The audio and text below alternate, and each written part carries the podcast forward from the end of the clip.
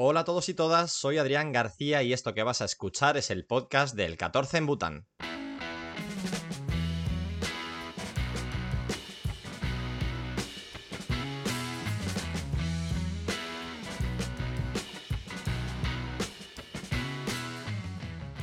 Invitado de hoy no ha estado en Bután, no es un experto en cultura asiática y tampoco ha sido futbolista en países exóticos. Pero una de las razones por las que empecé a hacer este podcast es porque quería acercaros las historias de personas que me han influenciado de alguna forma y a las que admiro. Una de estas personas es Nacho Zeta, un joven argentino que emigró a Londres para buscar un futuro relacionado con su pasión, con el periodismo. Hoy voy a hablar con él sobre qué se siente al recorrer exactamente 12.245 kilómetros, que es la distancia que hay entre Rawson, su lugar de nacimiento en Argentina, y Londres, que es donde vive ahora, para empezar de cero. Nacho, bienvenido. ¿Qué tal? Mira, gracias por lo de joven, gracias por lo de que te influencié, espero que de la buena forma. Y te digo un comentario medio loco. Eh, Bután creo que tiene la mejor bandera del mundo y siempre lo, siempre lo mantuve. Así que, bueno, nada, gracias. Estoy de acuerdo contigo. La Argentina no se le queda atrás, pero yo siempre he dicho que una bandera que tiene un dragón en el medio es insuperable. Sí, sí, sí, me, me encanta, me encanta la bandera de Bután. Así que te lo compro, por ahí la tengo, por ahí la tengo. Eh, bueno, mencionaba el tema de Argentina, mencionaba el tema de Rawson. Háblame sobre aquella tierra, porque Rawson yo lo digo aquí en España y probablemente nadie lo conozca. Em, bueno, Rawson queda en la Patagonia Argentina. La Patagonia Argentina es gigante, será cuatro o cinco veces como España, así que para ser más exacto está 1500 kilómetros al sur de Buenos Aires. Ciudad en la costa, ciudad de 50.000 habitantes, que es capital de provincia. Para nosotros provincia es lo que en España es comunidad autónoma. Y mm, igualmente es, eh, mi, provincia es grande como España y tiene 500.000 habitantes, para que te des una idea. Em, entonces mi ciudad es pequeñita, ciudad meramente administrativa, eh, tiene una playa bonita, pero una ciudad un poco apagada, eh, castigada por, por, un clima muy, muy ventoso y, y, te diría que recién yo soy la primera generación de gente del lugar, todos los padres míos, de mis amigos, vinieron de otras partes de Argentina hacia el lugar. Em, así que un lugar que se, que se va poblando de a poquito, eh, no en medio de la nada, pero, pero casi, y que tiene muchísimas canchas públicas para jugar al fútbol, lo cual es, es, hermoso. Eh, así que si algo para destacar ahí relacionado al fútbol es, es eso. ¿Y hasta qué edad estuviste allí? Ahí estuve hasta los 18 años. Eh, hice todo mi colegio primario, secundario y luego, bueno, me vine a intercambio a Inglaterra, después fui a estudiar a Buenos Aires y luego volví a, Inglaterra, pero toda mi infancia y adolescencia hasta los 18, ahí. ¿Y en qué momento entre los 1 y los 18 años Nacho dice, hmm, igual el futuro está en otro sitio, igual me gustaría ir a Europa, a otro sitio? Siempre, a ver, uno siendo en Argentina, Argentina es un país muy, muy centralizado. Eh, todo lo que tengas que hacer eh, sea eh, que, tu carrera laboral o tu carrera universitaria eh, o un trámite, supongamos, si uno quiere hacer la visa para ir a Estados Unidos, necesita ir a Buenos Aires. Querés estudiar una carrera, tenés que ir generalmente a Buenos Aires, pero puedes irte a otras ciudades grandes, pero todo pasa por Buenos Aires, lo cual está muy mal, más en un país tan grande y con conexiones internas muy malas. Entonces uno sabe que tiene que irse a los 18 sí o sí a estudiar al menos a otro lado, el que puede, ¿no? Obviamente. Y justo antes de eso em, habíamos hecho un intercambio con, el, con mi instituto de inglés, como si fuese de fin de curso, digamos, para celebrar que habíamos terminado de, estudiar inglés y nos fuimos dos semanas de intercambio a, Inglaterra y me gustó mucho. Entonces dije, bueno, quiero hacer otro intercambio más largo de seis meses por mi cuenta. Lo hice, me encantó y dije, bueno, quiero volver a probar suerte. Em, yo no me fui, siempre lo digo y lo recalco, que no me fui de Argentina porque me escapé de una mala situación. O sea, Argentina está mal, pero yo personalmente, particularmente, estábamos bien con mi familia. No es que me fui porque pasaba hambre o porque no tenía trabajo, etcétera, etcétera. Me fui bien. Em, me fui para probar otras cosas y lo que apuró todo fue el Brexit, que es la salida del Reino Unido de la Unión Europea. Yo tenía ciudadanía italiana, como el 70% de los argentinos, y, mi única oportunidad de venir a Reino Unido sin visa en ese momento, es decir, entrada fácil, era se cortaba ahí en 2019. Entonces dije, bueno, si lo quiero hacer, lo que tengo que hacer ahora o nunca, y bueno, así fue como lo hice. ¿Por qué Londres? Porque me gustaba Inglaterra, por lo que había conocido. Eh, conocía el idioma, por idioma los destinos eran o España o Inglaterra o Irlanda. Y bueno, uno siempre aterriza en la, salvando excepciones, uno siempre aterriza en la, en la capital, ¿no? Porque es donde más oportunidades hay para, para, para empezar. Y aparte Londres como turista me había, me había gustado un, montón y no, no, no, lo pensé mucho, la verdad. Dije, voy a Inglaterra, voy a Londres y bueno, acá, acá estoy, acá sigo. Para quien no le conozca, tenéis que saber que Nacho no es una persona que tome estas decisiones a la ligera, porque como bien explica en su podcast, hay un episodio que me ha interesado mucho que, hablas de las cosas importantes a la hora de elegir una ciudad para vivir. Entonces, me imagino que tras esa decisión habría bastantes cosas pensadas. A mí sí que me gustaría saber, no en el intercambio, sino cuando ya decides moverte a Londres, ¿qué sientes al meterte en ese avión en Argentina?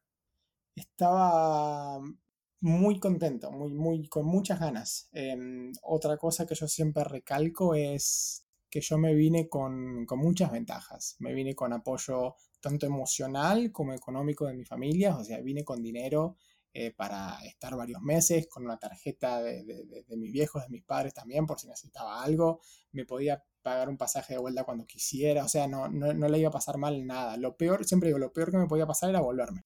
Eh, así que desde ese lado yo siempre tuve todas las ventajas y lo reconozco. Pero, pero venía con muchas, con muchas ganas. O sea, la primera vez que vine de allá para acá, vine contento, ni, siquiera lloré. O sea, venía con muchas ganas. No sé si por ahí con un poco de, ¿cuál es la palabra? Como siendo un poco ingenuo, cómo llamarlo, pero vine con ganas, vine con ganas. Eh, después, obviamente, los otros aviones que me fui tomando de acá para allá eran un poquito distintos, pero ese primero fue, fue, fue 100% felicidad y entusiasmo. ¿Recuerdas que hiciste ese primer día o esa primera noche que llegaste a Londres? ¿Alguna actividad especial que dijeras, Buah, tengo que visitar esto, tengo que ver a esta persona? No, me quedé con. Hay algo que se llama Couchsurfing, eh, que para los que no lo conoces, te quedas en casa de alguien gratis. Eh, y nada, la gente lo hace porque, porque es buena gente, porque le gusta conocer gente eh, y demás. Y me quedé en la casa de un tipo que era italiano, un tipo grande, 60 y algo, Em, que depende de cómo lo mires, puede ser o algo muy bueno o algo un poco llamativo, pero el tipo hospedaba más gente, éramos unos cuatro o cinco en la casa a la vez, y, y, era un tipo de mucha plata, y hacía cenas de 10, 12, 13, 14 invitados de gente al azar, y, tenía un chef y cocinaba y el tipo le gustaba que la gente se conociera entre sí. Entonces, bueno, fueron dos semanas que estuve con él bastante llamativas desde ese lado. Em, y bueno, esas dos semanas me empecé a mover para buscar casa y trabajo a full, o sea, a full, a full, a full, a full. Pero esas primeras dos semanas fueron llamativas, la pasé bien, ¿eh? Pero fueron llamativas. No, es una bienvenida original, desde luego, a, la ciudad. Em, ¿Tan diferentes son los argentinos de los, em, de los ingleses? yo creo que en el fondo somos todos iguales, eh, pero por ahí lo que es distinto es el, el primer contacto, ¿no? Eh, más en una ciudad como... A ver, en todo, en todo país la, eh, la, gente que vive en ciudades grandes es distinto, ¿no? El ritmo de una ciudad grande, el ritmo de una ciudad más pequeña. Eh, yo creo que Londres es, es, no es lo mismo, y me ha pasado, de hecho he viajado mucho por Inglaterra, por suerte mucho, y no es lo mismo lo que te encontrás en Londres que lo que te encontrás viajando en un pueblo y cosas por el estilo. No es que la gente sea mala o mal educada, pero es más, más distante al principio. Son educados, te tratan bien, sí, a ver, hay gente de todo en todos lados, pero ese primer contacto es distinto. Por ejemplo, en Argentina, si yo hoy conozco a alguien, eh, lo puedo invitar el mismo día a mi casa. Bueno, nosotros somos muy, muy básicos, ¿no? A tomar mate o a comer asado. Em, pero el mismo día. Acá por ahí ese primer contacto demora un poquito más, ¿no? Para que alguien te invite a la casa pueden pasar meses, eh, incluso. Eh, ese primer contacto es un poquito distinto, pero después somos todos iguales y siempre recalco que hay gente de todo tipo en todos lados. Ni los de acá son mejor, ni los de allá son peor, ni viceversa. Me gustaría saber si has pasado más frío en Rawson, que decías antes que era una ciudad con un clima con bastante viento y, que castiga especialmente en invierno, o en Londres.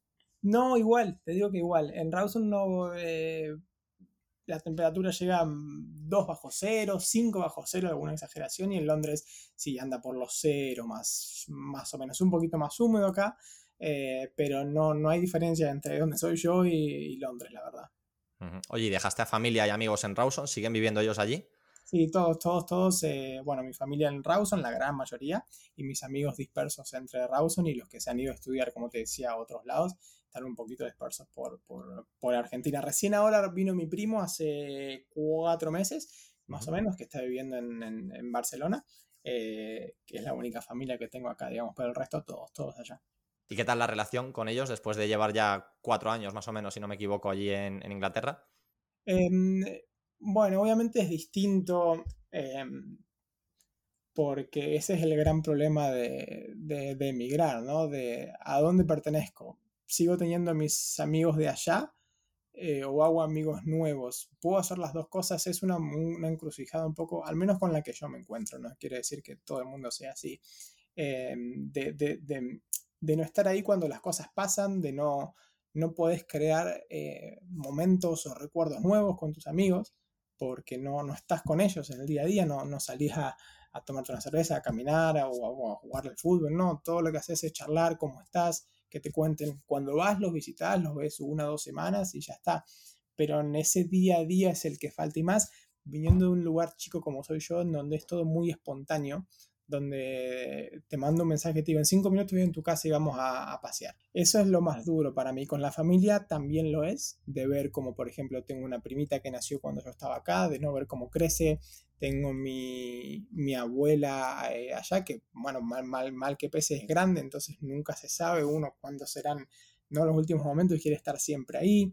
Em, después con los padres es distinto porque uno como que lo asume, ¿no? Que en un momento se va, se va a ir, eh, pero yo creo que la distancia me ha hecho darme cuenta de muchas cosas, decir un poco más cariñoso, hablar más cosas, eh, darme cuenta cuánto los quiero a la distancia.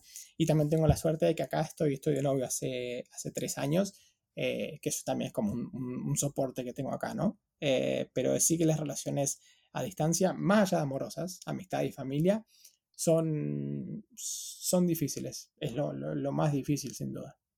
Déjame que les explique a los oyentes que aunque Nacho dijese que bueno, es un migrante privilegiado que llegó a Londres con dinero, con medios, que la familia le ayudó, Nacho no llegó a Londres y se cruzó de brazos y empezó a vivir de las rentas. Desde que Nacho ha llegado allí, em, ahora mismo tiene un canal de YouTube cercano a los 200.000 seguidores, si no me equivoco. Tienes tu Instagram con 25.000, TikTok con 27.000 seguidores. Digamos que el tema central es un poco cómo vivir en Londres, pero has hecho vídeos de todo tipo eh, desde cultura británica, como viajes a otros países a campos de fútbol, como ground hopping, y aparte tienes un blog y tienes un podcast. Es decir, eh, han sido años muy fructíferos. Y por esto, en parte, eh, esta charla que quería yo tener contigo para que mis oyentes te conozcan. Eres un emprendedor fuera de casa. Y yo quería saber, primero, que me digas, aparte de todo esto que yo he dicho, si me he dejado algo, que puede ser, y, y, que me cuentes un poco cómo es tu día a día allí, cómo haces para ir manteniendo estos números, alimentando las redes y aparte ganándote la vida, que me imagino que por estos medios no es fácil y menos en una ciudad como Londres. Sí, bueno, aparte de todo eso, eh, escribí un libro hace poquito, tuve mi emprendimiento que vendí productos argentinos acá por un tiempo. Eh, y aparte de eso, ahora hace, bueno, dos años tengo mi trabajo, un trabajo full time aparte de, todo esto, que va en la creación de contenido, así que va, más o menos de la mano. Pero no, no, no, es muy, es muy difícil vivir de eso, sobre todo con mi audiencia siendo argentina, porque las marcas y demás no les interesa al público de, Argentina, ¿no? Por razones eh, económicas. Em, pero, pero sí que, bueno, lleva su tiempo y es muy difícil vivir de eso, como, como lo dijiste. Así que ahora tengo mi trabajo de 9 a 5 y cuando puedo a la tarde o los fines de semana grabo un video. Antes subía con más regularidad, ahora no lo hago con tanta regularidad y, y me he sacado un poquito la presión de hacer videos pensando en que vayan a funcionar. Ahora, si bien lo hago con esa mentalidad, lo hago un poquito también por, por gusto, ¿no? quiero hacer este video, listo, lo hago. Em, pero para mí el mayor logro que tuvo mi, la creación de contenido, mi perfil online, es que fue mi currículum para poder aplicar y obtener el trabajo que hoy tengo, que es trabajo en la industria del fútbol, en la creación de contenido, que, que he viajado, que he ido de hecho al mundial con mi empresa, eh, o sea que mi, canal de YouTube, si bien económicamente no es muy redituable, diría que no es redituable, no que no es muy, eh, ha sido la puerta de entrada a, la industria en la que hoy trabajo y tengo un trabajo fijo acá en, Londres, que es lo que, lo que me está yendo bien. Has pasado muy de puntillas por el libro. Eh, cuéntame cómo se llama y de qué va, por favor. Se llama la, la excusa perfecta y habla de... Para mí el fútbol es mi excusa para haber vivido muchas experiencias por ejemplo, hay partidos en los que compartí cosas con amigos que antes nos compartía, o mismo con mi viejo, con mi papá, compartimos un viaje o una experiencia. Me pasó estar em, en Inglaterra justamente en el 2014 cuando Argentina perdió la final del mundo, entonces eh, como que extrañaba no poder verlo con, mi gente y me di cuenta de lo que era extrañar por primera vez. Me pasó en Qatar estar, eh, cuando Argentina salió campeón, estar solo eh, entonces estaba contento, pero a la vez triste porque no está. Entonces, todos estos sentimientos y estas etapas de la vida las he pasado de cierta forma a través del fútbol. Entonces las uso partidos específicos em, para contar cómo me sentía y entendiendo sentimientos, la felicidad, la tristeza, la soledad, eh, la rabia, la injusticia, etcétera, etcétera. Un poco una excusa como para, para, para contar algunas, eh, algunas anécdotas de vida a través del fútbol. Bueno, pues si alguno de los oyentes quiere refrescarse un poco este verano, que aquí en España, Nacho, está siendo muy caluroso, con una buena lectura, la excusa perfecta eh, de Nacho Z, que desde luego, eh, a mí según lo estabas contando, me están dando muchas ganas. Y me he quedado con una frase que has dicho, que me siento muy identificado, que al final el fútbol es la vía para vivir experiencias. Yo tuve la suerte de irme a Bután, tú has tenido la suerte de estar en Londres viviendo, de crear contenido de lo que te gusta. Y al final hemos estado aquí en la misma mesa virtual eh, charlando sobre esto. Así que, así que nada, va por el fútbol. ¿Te imaginabas que tu vida iba a ser como está siendo ahora cuando llegaste allá a Londres? No, a ver, no me imaginaba nada, no te voy a, no te a mentir, pero si alguien me hubiese dicho, mira, eh, después de tres años o de, y medio, cuatro de haber estado en Londres, ibas a trabajar de lo que querías eh, eh, y, ibas a poder viajar por tu trabajo, ibas a entrevistar a jugadores o jugadores, ibas a ir a cubrir el mundial, más allá de ir, ibas a ir a, como a trabajar al mundial, ibas a estar en una relación de tres años etcétera, etcétera, no, no, no, no, no lo hubiese imaginado para, para nada. Repito, no sé qué me imaginaba porque no me imaginaba nada, pero si alguien me lo hubiese dicho, le digo, ojalá, pero lo veo difícil. También he leído eh, que escribías sobre el concepto de éxito y de fracaso en el mundo emprender y en el mundo emprender fuera de casa. ¿Qué es para ti el éxito? Bueno, inevitablemente el éxito en el emprender es o el éxito económico estamos hablando de emprendimientos, obviamente, pero el éxito económico o el éxito de crear una identidad o una marca que luego la puedas usar para algo, como yo usé en mi canal de YouTube, que no me dio éxito económico, pero me sirvió de currículum para darme un trabajo. Eh, si creas tu marca, ya sea para, para luego venderla o alimentar tu currículum o crear tu personalidad y, y luego poder hacer otras cosas. Por ejemplo, hay gente que a través de su canal de YouTube vende cursos o lo que sea, entonces, si bien no te da un éxito económico directo, te ayuda a crear una, imagen. Yo creo que va por esos dos lados. Al fin y al cabo, en el emprendimiento siempre buscas el éxito económico, pero la, la cuestión está en ver si es directo o indirecto, que creo que también sirve. ¿Y crees que volver a Argentina en algún punto habría sido un fracaso? No, no, no, no. Yo lo digo, era mi frase de cabecera cuando, cuando vine para acá. Eh, fracaso es no intentarlo, eh, decía yo. Eh, para nada, porque si yo digo que si hubiese vuelto a Argentina hubiese sido porque extrañaba o porque no me fue bien las cosas. Entonces digo, bueno, si me vine para acá y volví a Argentina, me di cuenta que extraño, me di cuenta qué tipo de persona soy, o me di cuenta de que Inglaterra no es para mí. Entonces, con un aprendizaje te, te, vas. Eh, entonces te das cuenta de lo que no te gusta y de dónde la pasarías mal y en qué circunstancias la pasarías mal, te conoces un poquito más. Entonces no, no hubiese sido fracaso para, para nada. Hemos mencionado el fútbol varias veces, vamos a abrir el melón del todo ahora. Nacho juega allí a nivel amateur, si no me equivoco, y aparte pues genera contenido sobre la non-league football tan popular de allí de, Inglaterra. Ha hecho algún que otro vídeo en campos de Argentina, también bastante exótico y bastante curioso. Ha viajado a países de Europa para ver eh, mm, campos de la segunda división, no sé si era Dinamarca, Noruega, hace poco algún vídeo que subiste. Y yo quería saber desde cuándo esa pasión. ¿Recuerdas cuando empezaste a decir, oye, esta pelotita me gusta? Bueno, en, Argentina es, es, la normalidad, o sea, desde 5 o 6 años que jugamos afuera en la calle de tierra con, el fútbol. Eh, empezar a verlo, lo empecé a ver de más grande, de 12, de 15, pero jugar desde los 6, 5 o 6 años y, y, a jugar mucho con, con, con, mis amigos. Después cuando fui a vivir a Buenos Aires, eh, ir a ver siempre a River, que es mi equipo, y, Argentina cuando jugaba. Y, y nada, me, me, me, gusta el fútbol porque, porque eso es lo que yo hago con mis amigos, es lo que extraño de hacer con ellos, porque más allá de jugar, ganar, perder, son, son tus amigos, como es tu equipo, que, que, que, es tu equipo. Y, y, creo que el fútbol, eh, al ser tan popular y tan masivo y tan poderoso, eh, ayuda mucho a entender eh, historias, procesos políticos, realidades de, de, una ciudad. O sea, hay ciudades que viven por su equipo de fútbol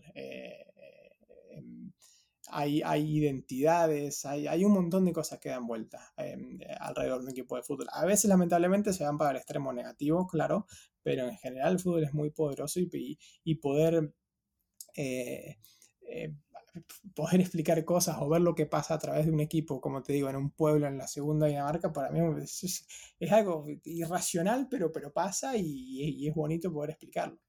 Esa pasión desde pequeñito por el fútbol, de repente por arte de magia, bueno, por arte de magia no, con mucho trabajo de por medio, te llevó en noviembre, diciembre del año pasado, de 2022, a cubrir y a generar contenido in situ en el Mundial de Qatar. ¿Cómo fue aquello? una locura.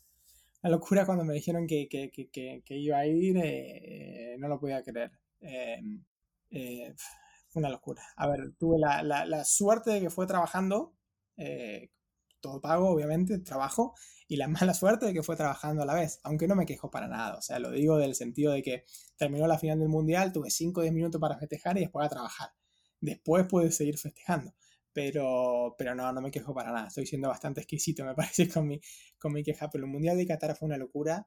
Em, más allá de todas las críticas que hubo y demás, eh, se vivió perfectamente ahí dentro. Eh, fue una, una, buena oportunidad para mí desde lo laboral, obviamente, conocer un lugar nuevo. Eh, y fue, fue, fue un mundial que creo que, que, que le, le, ha demostrado un poco al mundo que existe otro mundo, ¿no? También con todas sus cosas negativas. Eh, yo creo que, que, que, ver un estadio plagado de hinchas de Marruecos no se vio nunca en la historia.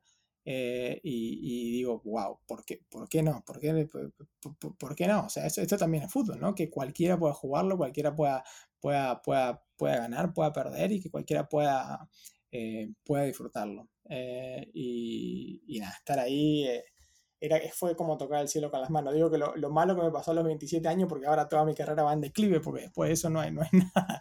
Pero, pero fue bueno por donde se lo mire por si hay algún despistado o despistada, Nacho habla del festejo porque fue cuando por fin Argentina se coronó campeona del mundo después de estar varios intentos muy cerca, incluida esa final del 14 que, mencionaba antes con un final durísimo, con un gol de Alemania en la prórroga. Y por fin a Nacho le tocó estar allí em, en el estadio, me imagino, ¿no? Viendo cómo, Messi levantaba la copa. Y tuvo esos 5 o 10 minutos de, de festejo y me imagino que muchos meses después, incluso hasta ahora, todavía con la sonrisita, no hay más que verle. Yo que le estoy viendo aquí en directo, eh, esos tres suspiros y esa sonrisa que ha sacado cuando se le ha preguntado por, por el Mundial.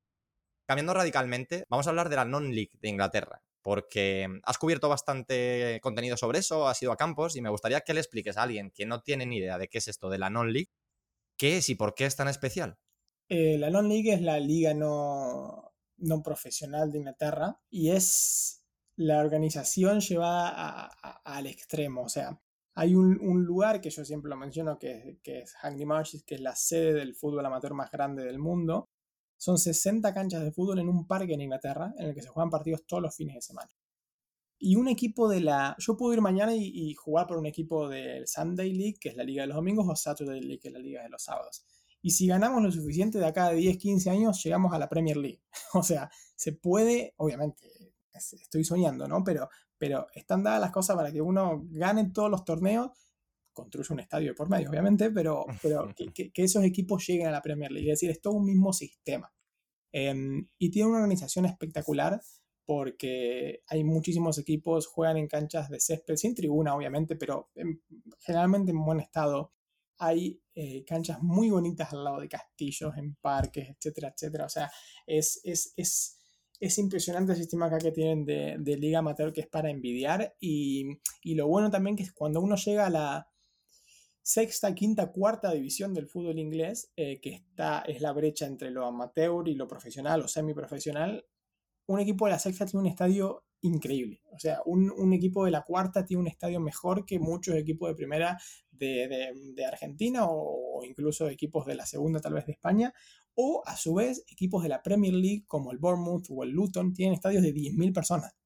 Eh, o sea, ese contraste es, es, increíble y eso hace que el fútbol inglés sea histórica y actualmente una, una locura. ¿Tenéis algo parecido en Argentina? Hay tanta afición, porque es un país muy futbolero, evidentemente. ¿Hay tanta afición por este fútbol amateur, tanta organización, tanta estructura? Hay, pero está muy cerrada. Es decir, jugás tu liga y ya. No, no va más allá de eso. Jugás tu liga, ganas tu liga y punto. No perteneces a la Asociación del Fútbol eh, Argentino en este caso. Aparte, Argentina es un país muy grande. Es muy difícil organizar cosas eh, eh, a, nivel nacional. pero no, no existe algo como, la, la, pasión, sí, obviamente, pero la organización que hay acá no, no, no, no existe no existe. ¿Y tú que has estado en tantos campos de diferentes continentes, ¿tienes algún campo favorito? Bueno, mi favorito es el de mi equipo, el de River, obviamente, pero más allá de eso, es que depende por qué. Por ejemplo, Wembley, cuando estoy dentro, me parece muy imponente. El Bernabéu de fuera me pareció muy imponente. Em, el estadio típico inglés cuadrado no soy, no me gusta mucho. Anfield, Old Trafford, no me gusta mucho porque uno dentro no, no, no, no, le falta personalidad, me parece. Puede, ser controversial lo que estoy diciendo, pero, pero es, mi, es, mi, es mi sensación. Em, pero también me gustan esos estadios em, como, por ejemplo, en Argentina fue al, al, estadio, porque ni siquiera es un estadio, es una cancha, en un campo, como dicen ustedes, que es el más alto de Argentina, que está a 3.000 y pico, 4.000 metros, que es nada, es un rectángulo verde que, y rodeado de montañas hermosas de colores. Esos son los que más me gustan.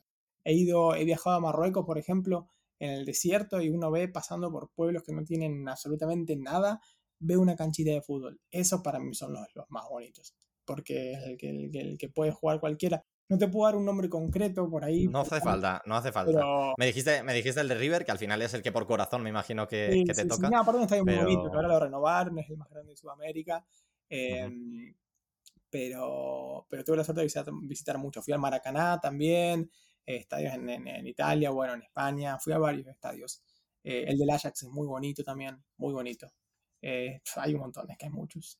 Me gustaría ya para terminar, Nacho, que, que, des un consejo a todos esos seguidores y oyentes que estén pensando, bueno, es una buena idea esto de emigrar, es una buena idea esto de empezar de cero en otro sitio, tengo los medios, quiero buscarme la vida.